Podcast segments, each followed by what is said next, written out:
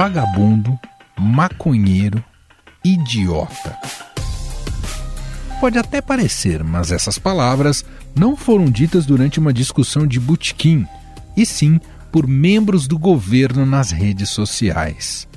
Nos últimos dias, integrantes da ala mais radical e à direita da gestão Bolsonaro têm protagonizado ataques contra críticos do Palácio do Planalto. É o caso daqueles que deveriam trabalhar para melhorar o acesso à cultura no país. Membros da pasta serão investigados sobre gastos de mais de 39 mil reais em uma viagem para os Estados Unidos. O pedido de investigação contra Mário Frias, secretário de Cultura do presidente Jair Bolsonaro, partiu do Ministério Público e também do Tribunal de Contas da União. A suspeita é que Mário Frias superfaturou uma viagem a Nova York em dezembro. Por causa dessa situação, o secretário especial da Cultura, Mário Frias, teve sua viagem para a Rússia, Hungria e Polônia cancelada. O escritor Paulo Coelho comemorou a notícia nas redes sociais e foi chamado de maconheiro e idiota pelo secretário nacional de Fomento e Incentivo à Cultura, André Porciúncula. Ele falou: por acaso ele é um gênio que não consome maconha? Reitero, maconheiro idiota, porque ele já tinha chamado o Paulo Coelho de maconheiro idiota. Mesmo tempo, outro integrante do governo Bolsonaro resolveu dar as caras e proferir agressões no Twitter. A vítima foi o congolês Moise Kabagambi, brutalmente assassinado em um quiosque no Rio de Janeiro quando foi cobrar salários atrasados. Um homem que fugiu dos intensos conflitos na República do Congo, na África, foi assassinado onde buscava a paz.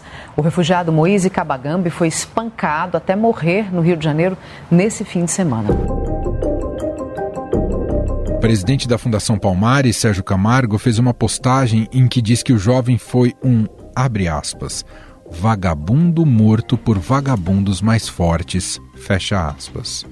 Camargo já havia dito anteriormente que não havia a menor possibilidade da instituição prestar uma homenagem ao congolês. Mais uma vez, uma grande repercussão envolvendo o nome do presidente da Fundação Palmares. Desta vez, ele chamou o Moise de vagabundo e falou que esse crime nada tem a ver com racismo.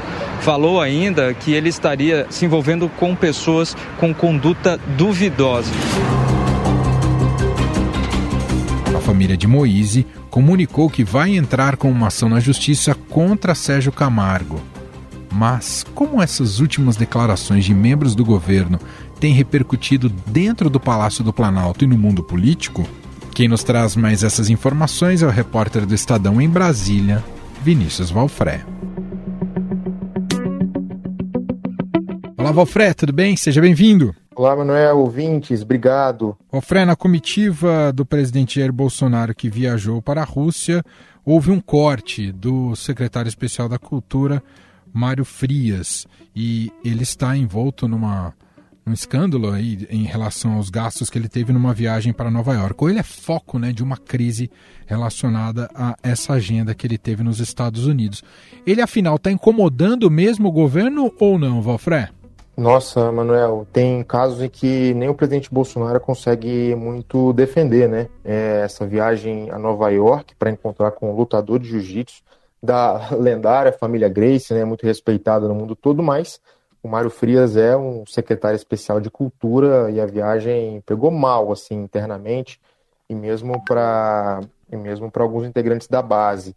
A questão é que o Mário Frias ele é muito é, identificado ideologicamente com o governo Bolsonaro, né? Todas essas pautas mais é, algumas dessas pautas mais ideológicas, como questão de lei Rouanet, é, incentivos para artistas e tudo mais, passa pelas mãos é, ali do secretário Mário Frias, mas tudo tem limite mesmo é, para o governo Bolsonaro, porque realmente dessa vez ficou uma forma, ficou muito chato, né? Enfim, é difícil explicar para aquele bolsonarista mais raiz e até para aquele bolsonarista que era, que vestia a camisa do, do Bolsonaro e tá, e tá ali sendo considerando outras, outras alternativas, né, com vistas à eleição de outubro. Então, isso fez o presidente Bolsonaro tomar uma decisão aí de manter o Mário Frias aqui no Brasil.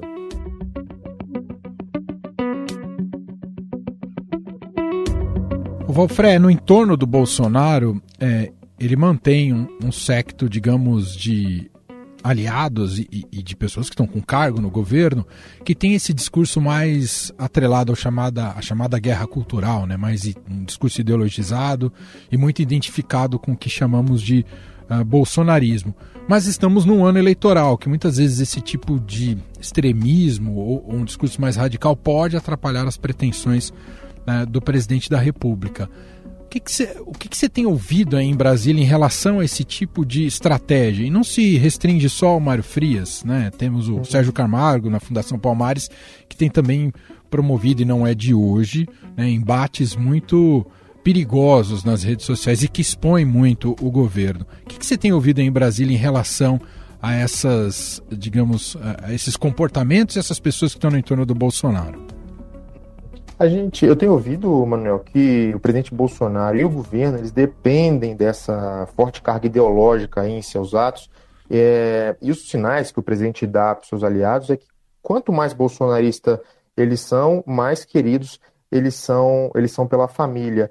E isso porque, assim como tem sido durante todo o governo, essa questão do acerramento, da provocação, é, isso ajuda o presidente Bolsonaro a manter ali um grupo de apoio numa faixa de cerca de 30%, que conforme é, é, os analistas é, vem dando a ele sustentação, a sustentação que, que ele manteve no poder, apesar de tudo, né? apesar das crises, do desemprego, da pandemia e etc. E, e essa base é sólida ali, da casa dos 30%, ela é fundamental é, para o presidente e, e, e, vem sofrendo abalos. E por isso, nessa, nesse acirramento, nesse radicalismo, é, interessa, é, isso interessa ao Bolsonaro para tentar manter essa base o mais coesa possível. Porque, ó, é, por exemplo, quando o juiz Sérgio Moro surge como pré-candidato, com uma agenda anticorrupção, anti-incompetência, ele acessa o pessoal que veste a camisa do Bolsonaro.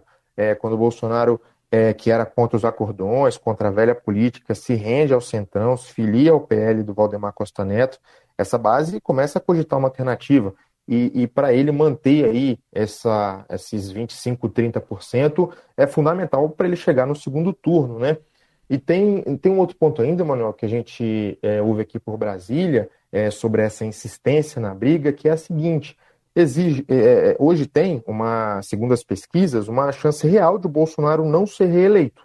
E aí é preciso que tanto ele quanto os filhos né, se preparem para manter vivo é, o bolsonarismo como, quem sabe, aí a, a principal força de oposição a partir de 2023.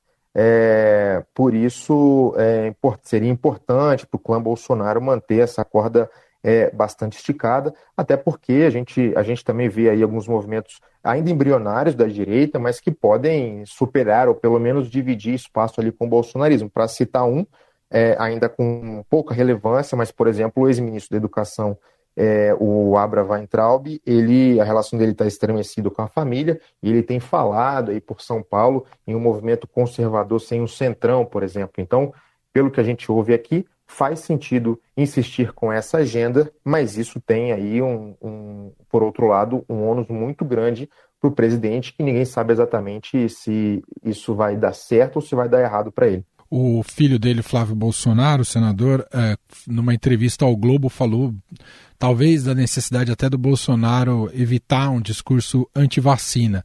Isso ainda é muito incerto diante de todos os comportamentos que ele teve até aqui, não é, Vafra? Pois é, Manuel, é bastante incerto, mas veja, é, os, mesmo gente da base tá, fala, olha, é, tem, o Bolsonaro tem que manter esse discurso radical, ideológico, anti-vacina, só que isso tem um problema, né? Porque, por exemplo, entre o, você citou o caso é, do filho, o senador Flávio Bolsonaro, entre alguns aliados existe uma convicção de que, digamos, a, a, a displicência, digamos assim, do Bolsonaro com a pandemia e com a vacinação vai fazer ele pagar um preço muito alto. Entre, entre algumas dessas pessoas ali do núcleo mais próximo é, do presidente no Congresso, tem uma avaliação de que se o Bolsonaro tivesse se empenhado em promover a imunização das pessoas, por exemplo, o cenário eleitoral para ele seria completamente diferente, né? É, e agora a, é, não é, não seria impossível a gente ver aí nos, próximas, nos próximos meses o presidente, por exemplo, tomando um, uma vacina, por exemplo, contra a Covid-19.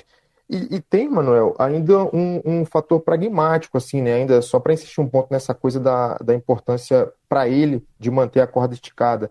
No fim do ano passado, ali, o Bolsonaro até tentou, por 40, 60 dias, é, adotar um tom assim de moderação. É, aliviou lá a confusão com Alexandre de Moraes, Barroso, ministro do Supremo.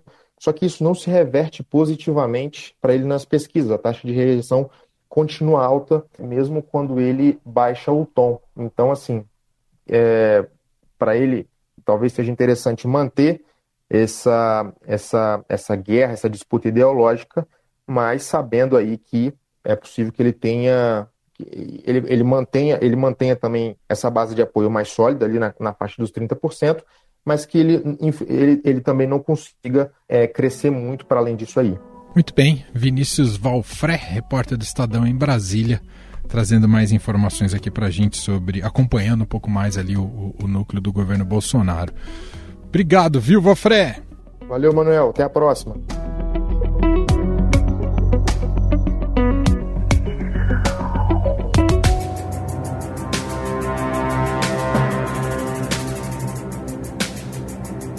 Para quem segue o presidente da Fundação Palmares nas redes sociais, sabe que esse tipo de ataque, infelizmente, é recorrente. Sérgio Camargo já chegou a dizer que no Brasil existe um racismo Nutella e que, abre aspas, a negrada daqui reclama porque é imbecil e desinformada pela esquerda Fecha aspas. O Sérgio escreveu, certa vez, que o racismo no Brasil é Nutella, ao contrário dos Estados Unidos, onde existe, segundo ele, um racismo real. E completou aspas. A negrada daqui reclama porque é imbecil e desinformada pela esquerda. Fecha aspas. Sérgio Camargo também ironizou o Dia da Consciência Negra, xingou o Zumbi dos Palmares e chamou o movimento negro de escória maldita presidente da instituição é conhecido pelo seu alto grau de alinhamento com o presidente Jair Bolsonaro. Inclusive, ele é crítico da obrigatoriedade da vacinação contra a Covid e das medidas restritivas, como isolamento, para conter o vírus.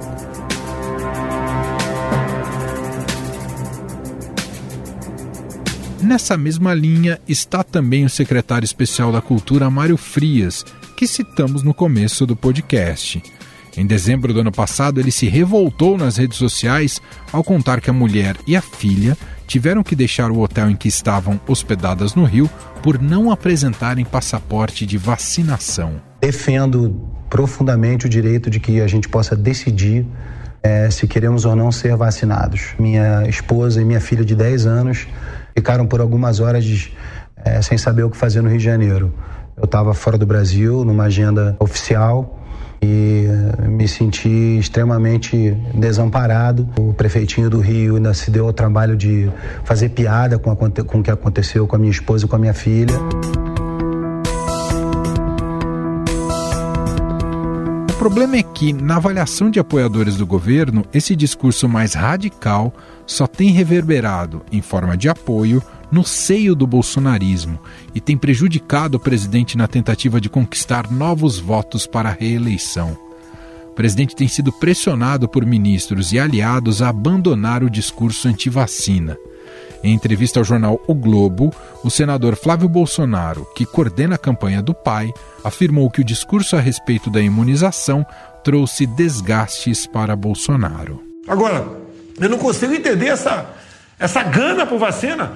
Nós não somos negacionistas. Eu nunca falei que a vacina ia ser obrigatória, sempre falei, do que depender de nós, é facultada a vacina.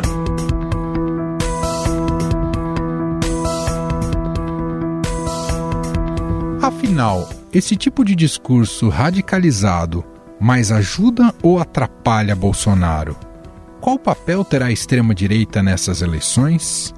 Sobre esse assunto, vamos conversar com a antropóloga e coordenadora do Observatório da Extrema-Direita, Isabela Calil. Olá, professora, seja bem-vinda. Obrigado por ter aceito aqui o nosso convite. Olá, obrigada pela oportunidade. Professora, radicalizar ou não radicalizar? Parece que a gente fica discutindo esse diapasão no governo Bolsonaro ao longo dos últimos três anos e seguirá ao longo desse ano também, só que talvez com algum grau de intensidade mais elevado, já que é um ano eleitoral. Mas o que tende a favorecer mais ao Bolsonaro, essa questão do, de um discurso mais é, radical? Tem uma questão sobre o, o governo Bolsonaro que às vezes a gente toma como parâmetro, digamos, o cotidiano comum da política, né, que são cálculos eleitorais, questões que estão mais ligadas a uma racionalidade política, uma forma de pensar, questões da reeleição. E acho que é, o governo Bolsonaro ele escapa um pouco dessa lógica, né? Então escapa, inclusive, do próprio jogo democrático, né? Daquilo que a gente costumava ter como regras, né? Mais ou menos aceitas do que seria a atuação de um chefe de Estado. Então a ideia de radicalizar ou não radicalizar, ela pode ser vista de diferentes ângulos. Então, por exemplo, se a gente for pensar do ponto de vista eleitoral, estritamente, não parece ser a, a aposta mais inteligente apostar numa fatia menor do eleitorado que é mais radical em detrimento do restante dos eleitores. Então, esse é um cálculo que ele parece um pouco estranho, né, porque ele é contraintuitivo. Agora, se a gente pensar é, em um projeto que ele não visa apenas né, estar dentro do jogo democrático, não visa apenas a reeleição, não está falando só sobre questões eleitorais de voto, aí a gente consegue entender um pouquinho melhor como é que determinados líderes lidam com essas questões. Então, o que eu quero dizer com isso? O que está em jogo não é apenas ter a simpatia de parte do eleitorado, uma boa parte das estratégias de Bolsonaro, inclusive esses acenos mais, vamos chamar assim, tão radicais, tem a ver com desestimular o eleitorado a votar. Então, fazer com que as pessoas desacreditem na democracia, desacreditem no poder do voto. Então, ele é um cálculo que ele é um pouco diferente daquilo que a gente está acostumado na política de uma forma mais tradicional. E esse, essa base mais radical do Bolsonaro, ela ela cresceu, porque, enfim, o que elegeu ele em 2018, evidentemente que não está só vinculada a esses, essas pessoas mais é, alinhadas com, com o discurso dele. Mas ela cresceu ao longo dos últimos três anos, professora? A base, é, digamos, primeira, né, de, de Bolsonaro, é, durante inclusive a pré-campanha de 2018, ela tinha uma característica que era a seguinte: de cada quatro potenciais eleitores, três eram homens. Né? Então é uma base é, que falava para um público muito específico e que essa característica, né, inclusive de ter uma posição olhando, né, e mirando esse eleitorado é, masculino, né, e um tipo específico de masculinidade, né, e posturas que a gente sabe são posturas que têm posições que são homofóbicas, misóginas, etc. Ele, digamos, essa é o, o habitat natural do Bolsonaro. É ali que habita o bolsonarismo é ali que habita os eleitores que você está chamando de mais radicais, né, essa base. Então, o que acontece é que essa base, ela, ela se manteve, digamos assim. Por quê? Porque aconteceram várias coisas. Em parte, esse eleitorado, ele se ampliou, então ele aumentou, mas em parte também eles se desiludiam com o Bolsonaro, muitas vezes porque achavam no Bolsonaro, não conseguiam ver no Bolsonaro a expectativa né, respondida que foi aquela promessa de campanha. Isso especialmente, por exemplo, em relação à ampliação da posse do porte de armas para a população de maneira mais geral, ainda que a gente tenha avanços né, em relação a, a posições que são nessa direção mas não da maneira como esse eleitorado esperava, né, que todo mundo conseguisse ter armas né, dessa, dessa base, que fosse uma coisa mais, mais facilitada. Então, o que acontece é que a gente poderia dizer que ela está relativamente estável de 2018 para cá. Então, essa base radical, existe um aumento do radicalismo no Brasil, existe um fenômeno global, existe um aumento de grupos mais radicais, grupos de extrema-direita no Brasil e em outros contextos, mas essa base de Bolsonaro ela se mantém relativamente estável, ou seja, ela perde por um lado e ganha adeptos por outro. Em 2018, professora, pelo contexto, até fazia, eh, fez muito sentido né, que alguém, eh, entre aspas, fora da política, ou com discurso de fora da política, tivesse o sucesso que teve, como observamos com, com Bolsonaro, que veio com um discurso muito raivoso e de um discurso de, de destruir tudo que estava colocado aí. Claro que isso se manteve também ao longo de todo o mandato dele. Mas pensando nessas eleições de 22, o discurso de ódio vai atrair mais votos do que o de, de ódio, de, de, destruir um suposto inimigo? Vai ter mais votos do que. vai atrair mais votos do que um discurso de esperança?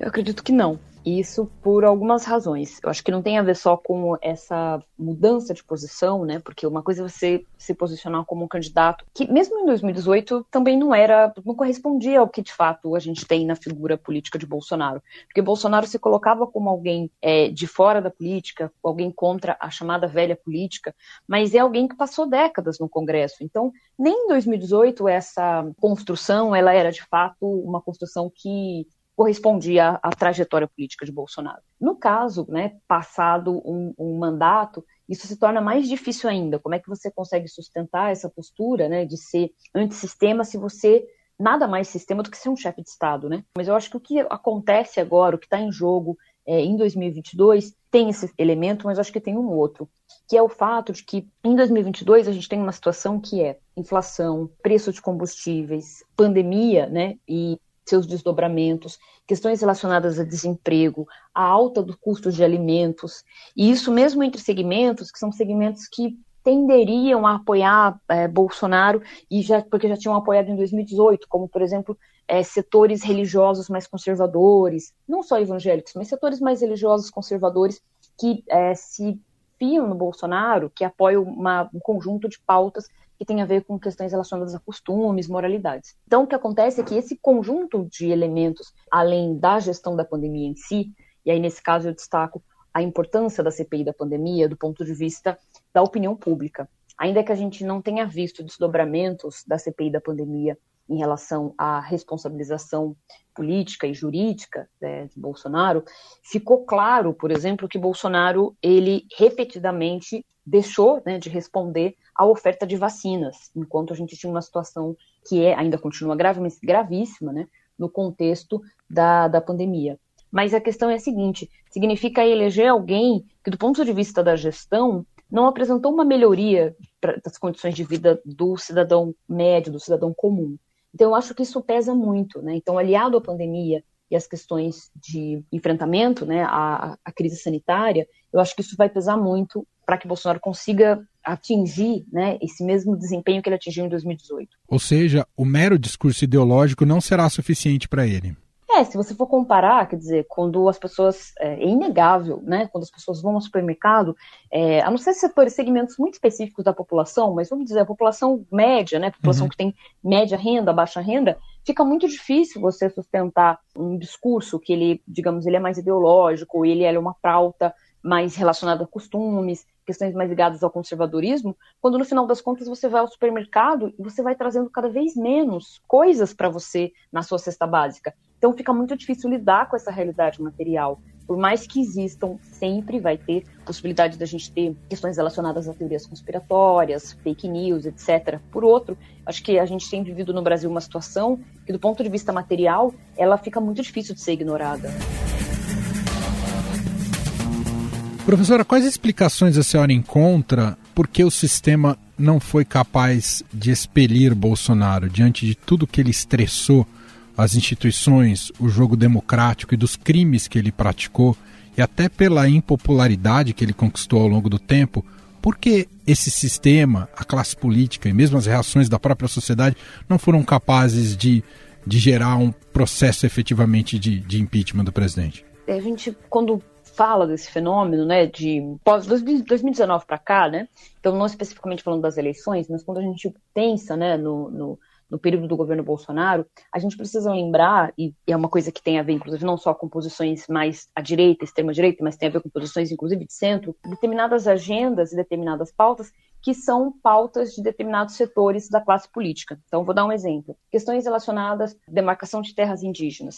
Existem determinados setores econômicos e determinados atores que tem interesse com o processo de não mais demarcação de terras indígenas, né? Então, ou o avanço de, por exemplo, exploração de garimpo em terras indígenas, entre outras coisas. Então, isso não tem a ver só com uma agenda específica do Bolsonaro. O Bolsonaro consegue ter apoio dessa agenda, por exemplo. Isso tem a ver com uma série de questões que não estão relacionadas apenas à atuação específica de Bolsonaro ou do seu apoio em relação à direita e extrema-direita. Tem a ver com interesses que Bolsonaro representa que são mais amplos e que ele, enfim, é, se torna um líder que consegue, em parte, entregar e atender a esses interesses. A gente viu como foi o processo de troca de, de governo, de eleições nos Estados Unidos, né, com a saída do Trump e a chegada do Biden. Foi um processo muito traumático. Há o mesmo risco ainda para o Brasil de ser algo muito traumático e até imprevisível, professora? Uma vez me perguntaram se a gente poderia viver uma coisa parecida com o que aconteceu no, no Capitólio, na né, invasão do Capitólio. E a minha resposta foi que a gente já viveu no Brasil uma coisa parecida. O desdobramento foi um pouco diferente, mas a gente já teve situações no Brasil que foram situações que, por muito pouco, né, não foram situações limites que a gente chega nessa mesma performance. Então, o que eu quero dizer? No caso do Capitólio, a gente teve um desfecho muito trágico, que levou à morte, inclusive, de, de várias pessoas.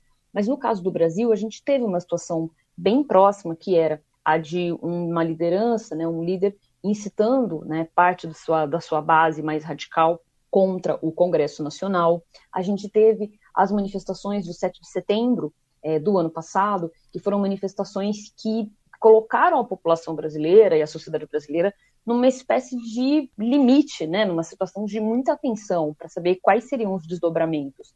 Então, eu acho que nesse caso, não estamos falando de uma coisa tão hipotética, né? A gente não está falando de algo que pode acontecer no futuro, mas a gente está dizendo algo que já aconteceu com desdobramentos, felizmente, não tão graves, mas isso já é parte da, da atuação de Bolsonaro. Para a gente finalizar, professora, eu queria te ouvir, ainda olhando para esse cenário eleitoral, se há entre os candidatos colocados algum deles que pode roubar votos do Bolsonaro da extrema-direita e se esse candidato é o Sérgio Moro. Hoje, entre esses, é, esses segmentos mais radicais, a gente não tem uma figura que poderia substituir Bolsonaro. É claro que Sérgio Moro tem a possibilidade de ter parte né, da, da, da, simpatia de apoiadores e de ex-eleitores ou eleitores de Bolsonaro, mas ele não, não consegue ser essa figura que, que, que teria a capacidade de é, ter a simpatia ou o apoio desses grupos, por uma razão muito simples.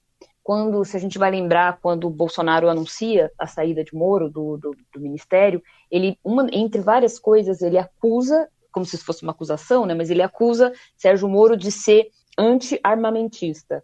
Então, ou seja, que o Sérgio Moro não é a favor da pauta do armamento. Então, entre esses grupos, esses segmentos mais radicais, Bolsonaro conseguiu criar uma, uma, uma narrativa de que o Moro não seria suficientemente forte, né, no sentido de ter essa possibilidade de lidar com essas pautas, principalmente ligadas a questões do armamento. Muito bem, essa é Isabela Calil, antropóloga, coordenadora do Observatório da Extrema Direita, professora da Fundação Escola de Sociologia e Política de São Paulo. Professora, te agradeço demais aqui pelas análises e pela conversa com a gente. Um abraço e até a próxima. Eu que agradeço, obrigada. Estadão Notícias. Este foi o Estadão Notícias de hoje, terça-feira, dia 15 de fevereiro de 2022. A apresentação foi minha, Emanuel Bonfim. Na produção, edição e roteiro, Gustavo Lopes, Jefferson Perleberg e Ana Paula Niederauer. A montagem é de Moacir Biasi. O nosso e-mail podcast@estadão.com. Um abraço para você e até mais.